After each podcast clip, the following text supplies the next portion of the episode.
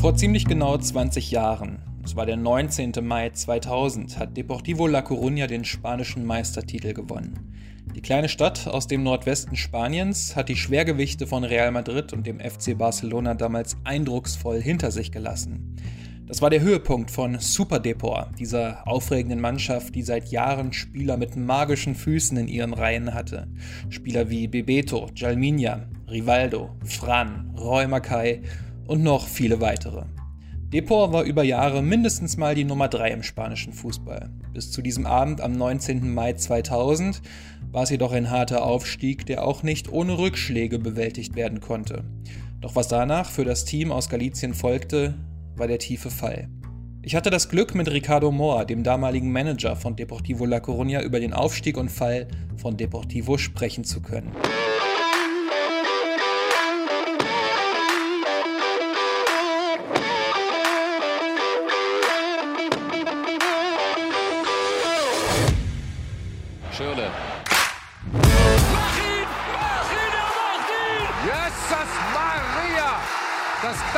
Nicht wahr sein. Robben! Robben! Das ist das Tor! Yeah Fußball, der Podcast mit Daniel Kultau. Galizien, der nordwestlichste Zipfel Spaniens. Vor knapp 50 Jahren gab es in weiten Teilen nicht mal Straßen zwischen den vielen kleinen Dörfern. Klar, Wege nach Barcelona oder Madrid, die gibt es, doch der Großteil geschieht per Schiff. Die Menschen waren hier noch nie besonders reich, dafür sind sie umso herzlicher, sehr familiär und nah. Bist du im Urlaub zweimal im gleichen Restaurant, gehörst du schon irgendwie fast zur Familie. Viele träumen von besseren Zeiten, doch sind gleichzeitig sehr zufrieden mit ihrem Leben, denn sie wissen voller Demut, dass es schon schwierigere Zeiten gab. Mit fast 250.000 Einwohnern ist die Stadt La Coruña hinter Vigo die zweitgrößte in ganz Galizien. Es ist eine Hafenstadt. Direkt am Atlantik gelegen ist die Fischerei ein wichtiger Faktor für die Menschen, um ihr Geld zu verdienen. Der große Verein der Stadt ist Deportivo La Coruña. Kein besonders erfolgreicher Club, aber wichtig für die Menschen in der Region. In den 70er und 80er Jahren ist Depor eine klassische Fahrstuhlmannschaft und pendelt zwischen der ersten und der zweiten spanischen Liga. In der Saison 1987-88 hatte sich bei Depor ein Schuldenberg von rund 500 Millionen Peseten, das sind heutzutage umgerechnet 2,5 Millionen Euro, angehäuft. Irgendetwas musste sich also ändern. Und das war die Geburtsstunde von Augusto César Lendoiro als Präsident des Vereins. Er wurde zum neuen Vereinsoberhaupt gewählt und sollte den Posten bis 2014 behalten. Sein Pluspunkt? Er ist ein Galizier und weiß, welchen Stellenwert der Verein für die Menschen in der Region hat. Lendoiro ging mit diesem Schuldenberg offen um und durch einige kluge Kampagnen und Schachzüge entstand so ein noch engeres Band zwischen dem Verein und den Menschen in der Region. Das Ergebnis dieses langen Plans für finanzielle Stabilität und Co. Der Schuldenberg wurde kleiner, vor allem weil sich neue Generationen für Depor begeisterten. So stieg die Anzahl der Mitglieder innerhalb von etwas mehr als zwei Jahren von rund 5000 Mitgliedern auf fast 18.000. Und auch sportlich lief es besser. La Coruña stabilisierte sich in der zweiten Liga und schaffte dann auch wieder die Rückkehr in die erste spanische Liga. Das große Ziel war also mal wieder geschafft, aber was passiert jetzt? Für Lendoiro war es damit noch nicht genug. Für ihn fing das alles gerade erst an. Er hatte größere Pläne für Deportivo. Und Hilfe bekam er dabei von Ricardo Moa. Moa kommt gebürtig aus der Provinz A Coruña, musste Galizien aber schon früh verlassen, weil seine Eltern als Gastarbeiter nach Deutschland kamen. Dort fand Ricardo Moa schnell Anschluss, spielte für Teutonia Lippstadt. Richard, wie ihn alle genannt haben, ist im Alter von 18 Jahren mit seiner Familie dann nach La Coruña zurückgekehrt und fand über ein Probetraining bei den A-Junioren von Depor den Weg in die Profimannschaft. Ich habe 87, 88 aufgehört, Fußball zu spielen. Ich, ich, war nämlich sechs Jahre in Coruña oder acht und dann bin ich verkauft worden. Valladolid hat mich äh, gekauft. Für wenig Geld, aber gekauft. Und dann war ich in Valladolid fünf Jahre und dann am Ende kam ich wieder nach La Coruña zurück. Damals, man verdiente nicht so viel Geld. Ja, und dann, wenn du Fußball beendest, was machst du? In einer kleinen Stadt von 250.000 Einwohnern. Ja, du musst arbeiten, was sollst du? Ich war ja nicht Millionär, ich war ja nicht Nationalspieler. das war meine Mentalität, nicht faulenzen. Plötzlich war Ricardo Mohr ein Autoverkäufer in La Coruña. Er hat tatsächlich Autos verkauft. Doch ganz raus aus dem Sport war er nie. Er gab Interviews für Zeitungen, für lokale Radiostationen, blieb so auf dem Radar von Präsident Lendoiro und stieg die Karriereleiter schnell rauf.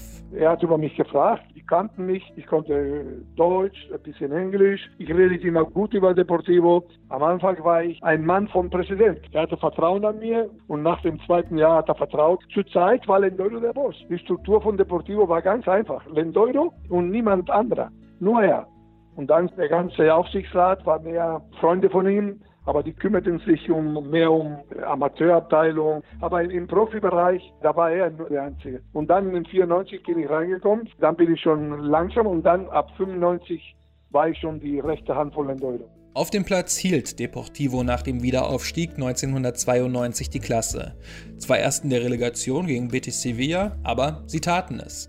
Danach wirkte es, als hätte es einen harten Schnitt gegeben, als hätte jemand einfach einen Schalter umgelegt.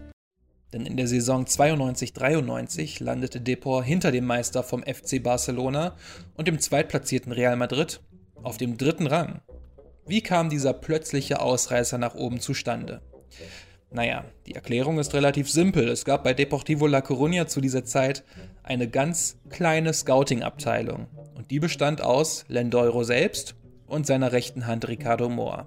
Nicht so schlecht, findet Mohr. Damals hatten wir einen Vorteil. Da brauchst du mir nicht zu fragen. Wenn wir einen Spieler wollten, konnten wir ihn sofort kaufen. Nicht mit dem Trainer reden, mit dem Tal. Wir hatten auch äh, ein bisschen Geld, viel Risiko eingegangen. Lendoiro war, war wirklich ein, ein Gewinner mental. Aber wir haben in diesem Risiko dann gute äh, sportliche und, und ökonomische wieder zurückbekommen. Und so war Deportivo vor allem auf dem brasilianischen Markt aktiv. Während andere Vereine grübelten, ob sich brasilianische Spieler auf dem europäischen Markt behaupten könnten, verpflichtete sie La Coruña einfach. Einen magischen Spieler nach dem nächsten. Es waren Fußballer wie Bebeto, Mauro Silva, Rivaldo oder Jalminha, die Glanz ins Estadio Riazor, der Heimspielstätte von La Coruña, brachten. Doch wie so oft macht es ja die Mischung aus und neben den Brasilianern kamen gestandene Profis der spanischen Liga wie Donato von Atletico Madrid, López Ricard vom FC Barcelona oder auch Adolfo Adana von Real Madrid. Es waren Spieler, die waren in Real Madrid, Valencia, sogar von Barcelona, aber dort waren sie nicht Stars gewesen. Und diese Spieler kamen und die hatten so viel Lust, so viel äh, Motivation, die waren technisch gut, defensiv gut eingestellt es war wirklich eine, eine traumhafte Mannschaft. Die wollten jeden Sonntag beweisen, zwei Jahre lang, das war wirklich, das war Super Depot. Super Depot, ein Ausdruck, der immer wieder vorkommt. Ähnlich wie bei Eintracht Frankfurt in den 90er Jahren von Fußball 2000 gesprochen wurde, weil die Frankfurter so attraktiv spielten, so sprach man bei Deportivo La Coruña von Super Depot. Warum? zu dieser Zeit, vor allen Dingen zu Hause in, in Riazor, es war unmöglich, dass Deportivo schlecht spielte. Unmöglich, das war unmöglich. Nein, nein, ich konnte zu dir sagen, komm, du wirst Sonntag ein Superspiel sehen. Ehrlich. Großen Anteil daran, dass es überhaupt zu Super Deport kam, hatte auch der damalige Trainer, Arsenio Iglesias. Arsenio, der Trainer, der hat sich spielen lassen. Er hat gesagt, defensiv Sicherheit, aber dann mit dem Ball hat er den Spieler viel freier gegeben. Und diese Spieler konnten wirklich gut spielen. Der Ball war wirklich immer im Besitz mit großer Torgefährlichkeit. Und so sollte dieser dritte Platz in der Saison 1992-93 nicht das Ende der Fahnenstange sein, denn nur ein Jahr später stand Deportivo vor dem ganz großen Coup. Auch weil in dieser Saison fast alles passte. Das Jahr vorher war schon gut. Wir hatten wirklich eine gute Mannschaft. Nicht Weltklasse-Fußball in diesem Moment noch. Vielleicht Bebeto war ein Weltklasse-Fußball, aber es waren sehr gute Spieler, keine Verletzte. Es war Chemie. Gute Spieler passen alle. Seit dem 18. Spieltag stand La Coruña an der Tabellenspitze und so kam es am letzten Spieltag der Saison 93-94 zum großen Showdown. Deportivo La Coruña traf zu Hause, da wo die Fußballfeste gefeiert wurden, auf den FC Valencia. Die Voraussetzungen waren klar. Gewinnt Deportivo das Spiel, ist der Verein zum ersten Mal in der Geschichte spanischer Meister. Der einzige, der Deportivo noch einholen konnte, war der FC Barcelona. Der musste sein Spiel gegen den FC Sevilla gewinnen und hoffen, dass es La Coruña nicht tut. Es sollte das wohl denkwürdigste Finale des spanischen Fußballs werden. Der FC Barcelona erfüllte seine Pflicht, gewann mit 5 zu 2. Deportivo tat sich schwer. Unter welchem Druck die Spieler standen, war bis unter das Stadiondach zu spüren. Die nach dem Titel gierenden Zuschauer sahen ein zähes 0 zu 0. Deportivo brauchte nur ein Tor, doch es fiel einfach nicht. In der 89. Minute entschied der Schiedsrichter dann auf Elfmeter für La Coruña. Atención Bebeto, Nando, Der Titel war plötzlich doch zum Greifen nah. Die Zuschauer weinten vor Freude.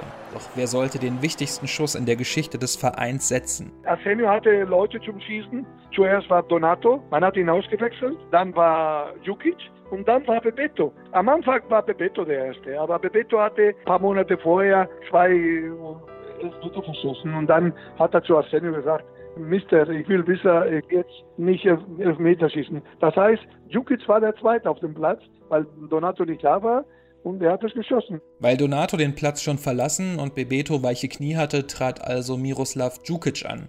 Ein kantiger, kerniger, serbischer Verteidiger. Le va a enlazar Jukic. Atención, o Serbio, tira Jukic. Paró González. Paró González. Doch er verschoss. Eine ganze Stadt weinte danach bittere Tränen. Der FC Barcelona schnappte Depor nur aufgrund des besseren Torverhältnisses den Titel weg. Viele Jahre später kam heraus, dass der FC Barcelona jedem Valencia-Spieler eine große Summe Geld versprochen hatte, sollten sie nicht verlieren. Sie bekamen ihr Geld und Barcelona den Titel. Und Depor? Für sie gab es nur bittere Tränen. Die Zuschauer weinten, die Spieler weinten, die Offiziellen weinten. Eine ganze Stadt war in tiefer Trauer. Bis auf einen. Die ganzen Zuschauer, alle am Weinen, das war alles unfassbar. So eine kleine Stadt, äh, dieser Traum, wir haben gesagt, das kommt nie wieder zurück.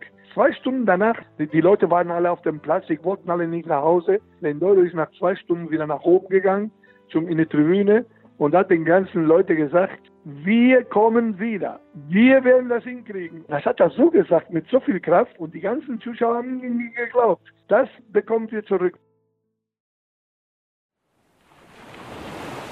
Und wie es manchmal so ist, hat diese Niederlage auch Deportivo La Coruña nochmal stärker gemacht. Bereits im nächsten Jahr gab es neben dem zweiten Platz in der Liga den bisher größten Erfolg der Vereinsgeschichte. Das Team gewann den spanischen Pokal und wie sollte es anders sein, im Finale besiegte Depor den FC Valencia mit 2 zu 1. Arsenio Iglesias trat daraufhin auf dem Höhepunkt als glücklicher Mann zurück. Die darauffolgenden Jahre unter den Trainern John Toschek, Carlos Alberto und José Manuel Corral waren keine großen Schritte nach vorne. Auch weil das Team immer älter wurde und von außen kein frisches Blut dazukam. Depor rutschte ins Mittelfeld der Liga ab. Doch wie schaffte es La Coruña da wieder raus?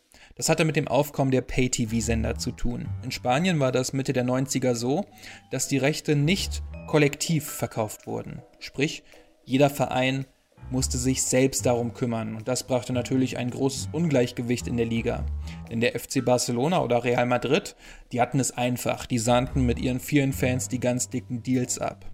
Andere Vereine hatten es schwerer. Super Depor kam der jüngste Aufstieg entgegen und so einigten sich Deportivo und Canal Plus auf einen Vertrag über sieben Jahre, der Deportivo insgesamt 135 Millionen Euro einbringen sollte.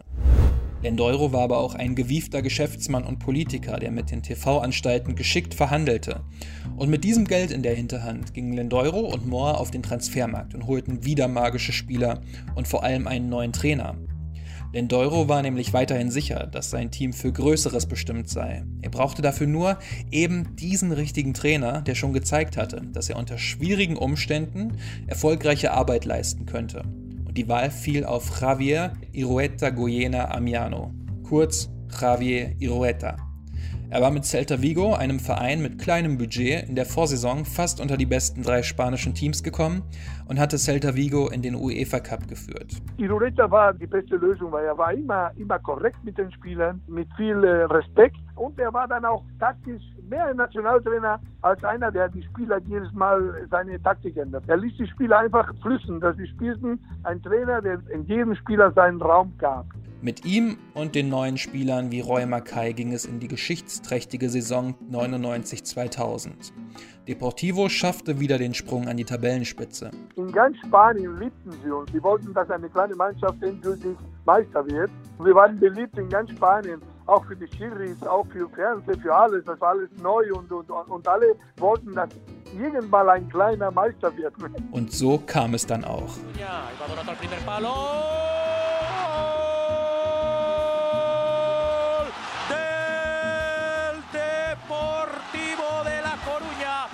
Manuel Pablo, levanta la cabeza, recorta el centro de Manuel Pablo.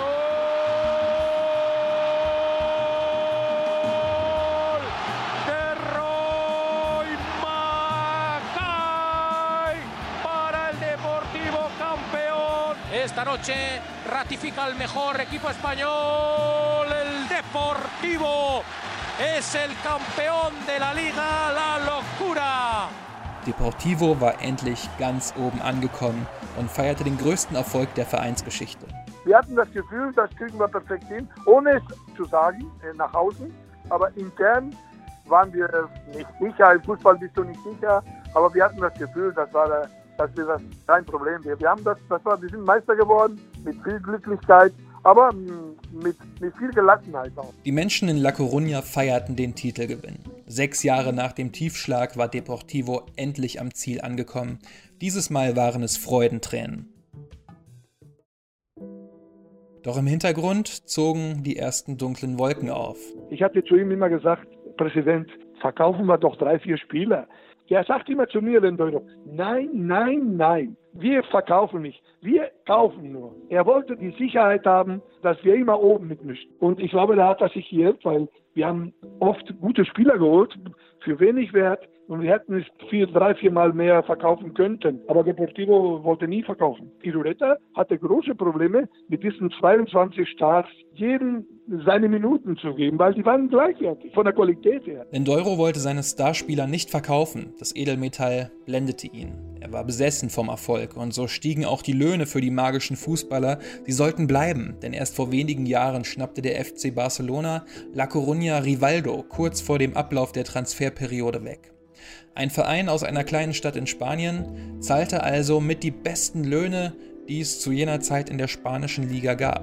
Doch woher kam das Geld, um diese Spieler zu bezahlen? Wir hatten ja keine Einnahmen, nur Fernsehen, weil La Coruña ist eine kleine Stadt, da kommen 20, 22.000 Zuschauer, mehr ist nicht drin. Von Deportivo, die Hände werden auch nicht sehr verkauft in der Welt. Da musst du schon eine Tradition haben. In Afrika, Jungen sehen, die haben ein Hemd von Dortmund oder von Bayern, aber nie von Deportivo. Vergiss es. Das heißt, da kam nicht viel Geld rein. Und so herrschte bei La Coruña eigentlich ständig Druck.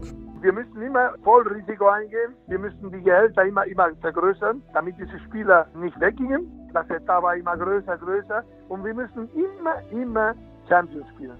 Und im Champions müssen wir versuchen auch, in eine Gruppe, in eine andere Gruppe zu kommen. Wenn wir das schaffen, dann waren wir schon relativ ruhig. Kurz zur Erklärung, damals gab es in der Champions League noch einen anderen Modus, und zwar gab es nach der Gruppenphase, die wir heutzutage auch kennen, noch eine Gruppenphase. Und erst wenn die erreicht wurde, waren Moa und Lendoiro relativ ruhig. Lendoiro war auch ein guter Händler in dem Sinne mit dem Fernsehen, hat er immer gute Verträge privat gemacht mit Deportivo. In diesem Aspekt waren wir aber immer am Limit von unseren Möglichkeiten. Was bedeutet das im Fußball? Das ist eine Gefahr, die, wenn du da ein Jahr oder zwei Jahre ein normales Jahr machst, das heißt, du bist einmal Siebter, dann bist du tot. Nur Siebter. Und dann hast du so viele Schulden, so viel zu zahlen, dass du, wenn du dieses Geld vom Fernsehen nicht bekommst, du hast kein Geld gespart. Der Druck war also da, aber es ging einige Jahre auch gut. Super Depor zog durch Europa und sorgte für wirklich schillernde Fußballabende. Das Team drehte zum Beispiel ein 1 zu 4 gegen den AC Milan im Rückspiel in ein 4 zu 0 um. Schlug Mannschaften wie Barcelona, Paris Saint-Germain, Manchester United, Bayern München oder den FC Arsenal. In der Champions League war 2004 so erst im Halbfinale gegen den späteren Sieger FC Porto Schluss. Das waren alles aufregende Spiele. Doch das Ende der Glückssträhne war absehbar, denn nicht nur die Gehälter stiegen an, sondern auch der Schuldenberg.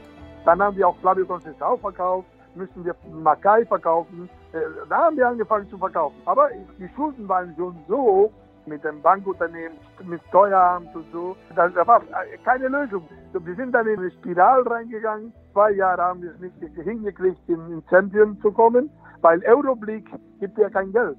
Nur wenn du zu Finale kommst oder Semifinale. Aber ja gut, und dann fing es langsam bergab. Nach den Panikverkäufen musste auch Irueta 2005 gehen. Und als Lendeuro verkündete, dass sich Depor zukünftig auf die Verpflichtungen von jungen Spielern konzentrieren möchte, konnte eigentlich jeder sehen, dass Lendeuro zu diesem Zeitpunkt die finanzielle weiße Fahne schwingen musste. Und so ging es immer weiter bergab. Doch nicht nur die Gerichte oder Steuerämter waren hinter Lendeuro her, auch die Kritik der Fans wuchs immer mehr. 22 Jahre lang hatte Lendoiro keine Gegenstimme. Und dann die letzten vier, fünf Jahre, auf einmal tauchten überall Leute, die sagten, ist Schluss, er ist schon zu alt, Schulden ohne Ende, er ist nicht mehr der Alte, er ist schon für den modernen Fußball nicht mehr tauglich. 2011 stieg dann das einstige Super Depot in die zweite spanische Liga ab. Nur ein Jahr später meldete der Verein Insolvenz an und Lendeuro gab bekannt, dass er nicht nochmal zur Wahl des Präsidenten antreten wolle. Die Ära Lendeuro war damit vorbei. Mein großer Fehler war, dass ich die Spieler nicht verkauft habe, als ich es konnte, aber das ist die Illusion der gewonnenen Titel, sagte Lendeuro bereits 2009. Er hatte den Bogen einfach überspannt. Wie Ikarus in der griechischen Mythologie ist Lendeuro mit Super Depor der Sonne zu nahe gekommen. Das Einzige, was 2011 noch an Super Depor erinnerte, waren die langjährigen Spieler Juan Carlos Valeron und Manuel Pablo, Sie standen nach dem Abstieg fassungslos auf dem Rasen und man konnte genau erkennen, dass dieses Szenario für das einstige Superdepot nie im Leben eingeplant war. Ihre Augen waren leer, doch erzählten sie so viel. Für seine Erfolge wird Lendeuro in der Stadt aber immer noch, selbst heute, respektiert. Die Zuschauer mögen ihn absolut noch, aber keiner will im Grunde, dass er wiederkommt. Das heißt, seine Zeit ist vorbei. Sie wissen das auch alle. Aber es gibt so 10.000, 11.000 Zuschauer, die werden ihn immer lieben, weil er, er ist noch dabei. Er, er, macht noch seine Interviews, er schreibt in den Zeitungen ab und zu und er ist, ist, immer, ist immer noch witzig. In ganz Spanien auch. Äh, in, in, man respektiert ihn als ein Fußballmensch. In den Folgejahren wurde Depor wieder zu der Fahrstuhlmannschaft, die zwischen der ersten und zweiten spanischen Liga pendelte. Ein tiefer Fall, der aber möglicherweise immer noch nicht zu Ende ist. Denn nach 31 von 42 Spieltagen steht La Coruña Mitte Mai 2020 während der Corona-Pandemie auf einem Abstiegsplatz in die dritte Liga. Ein Gang in die Drittklassigkeit wäre ein harter Schlag. 80 Mannschaften spielen dort in vier Ligen um nur vier Aufstiegsplätze. Die Qualität der Gegner schwankt stark, das Geld wird noch weniger. Ricardo Mohr, der zwischenzeitlich Sportdirektor bei Hannover 96 war, verließ den Verein Anfang der 2010er Jahre, arbeitet heute als Scout für Eintracht Frankfurt. Er lebt aber weiterhin in La Coruña und beobachtet den Verein ganz genau. Ein ähnlicher Schuldenberg wie damals könne sich heute nicht mehr aufbauen, ist er sich sicher, einfach weil die spanische Liga die Vereine wohl besser kontrolliliert. Wir konnten Schulden und Schulden und Schulden, aber seit zehn Jahren, die Mannschaften, die werden absolut kontrolliert, Gott sei Dank. Jetzt hat sich der Fußball ein bisschen in diesem Aspekt äh, besser finanzieren kann. Und jeder soll bezahlen, was er kann. Oder was er nicht kann, soll er nicht machen. Das heißt, man hat eine Kontrolle und jetzt Deportivo in, in diesem Aspekt hat wenig äh, Möglichkeiten, mehr Geld zu, auszuzahlen, auch wenn sie wollen. Und hier ist es wichtig zu sagen, dass die spanische Fußballliga ihren Ruf als Schuldenliga nicht umsonst hat. Nicht nur Deportivo La Coruña, sondern auch noch ganz viele andere Vereine haben über die vergangenen Jahrzehnte sehr viele Schulden aufgebaut. Das hat in den 80er Jahren angefangen. Der Rekordwert lag 2011 bei 752 Millionen Euro Schulden, nach Angaben der spanischen Steuerbehörde. Die Clubs hatten im Jahr 2017 allerdings nur noch einen Schuldenberg von 256,8 Millionen Euro. Er wurde also zu knapp 65 Prozent abgebaut. Und der spanische Ligaverband LFP hat 2017 die Prognose rausgegeben, dass der Schuldenberg bis Mitte 2020 der spanischen Vereine nur noch bei 50 bis 70 Millionen Euro liegt. Sportlich macht Depor Mut, dass vor der Pause sechs Siege in Folge eingefahren wurden. Der Kontakt zu den Nicht-Abstiegsplätzen ist also wieder hergestellt. Abseits des Rasens schnürt die spanische Bank Abanca, die ihren Sitz in Galicien hat, Hoffnung. Sie ist bei Deportivo eingestiegen. Sportlich denke ich, die Strukturen von Deportivo müssen sich sehr äh, wechseln. Auch die, dieser Nachwuchs, alles. Es war alles ein bisschen nachgelassen worden in den letzten Jahren. Und ich denke, wir müssen noch zwei, drei Jahre warten oder vier. Aber mit dieser Abanca hat Deportivo eine Basis, eine Geldbasis. Ich glaube, in ein, zwei Jahren umzuwenden umzu, und dass wir dann doch schon in ein, zwei, drei Jahre denken können im, im Aufstieg.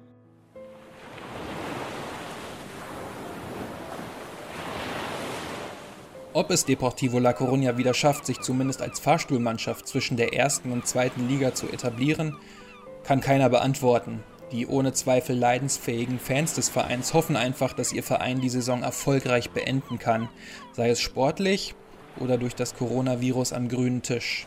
Es wäre ein anderer Erfolg, doch wohl ähnlich wichtig wie der vor 20 Jahren, als die magischen Spieler von Super Deport für glorreiche Fußballnächte sorgten.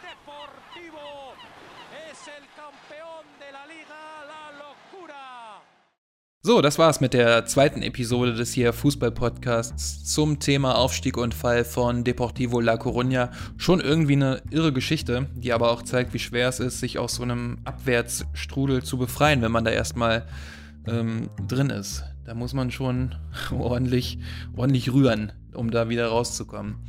Ähm, auf jeden Fall vielen, vielen Dank an Ricardo Moore, dass er sich die Zeit genommen hat, wirklich Engelsgeduld hatte und ähm, auch sofort äh, Bock hatte, an der Ausgabe teilzunehmen. Hat sich wirklich sehr viel Zeit genommen, habe ich mich sehr darüber gefreut und auch vielen Dank an diejenigen, die ähm, mir den Kontakt überhaupt erst hergestellt haben. Ähm, freue mich wirklich total dolle drüber.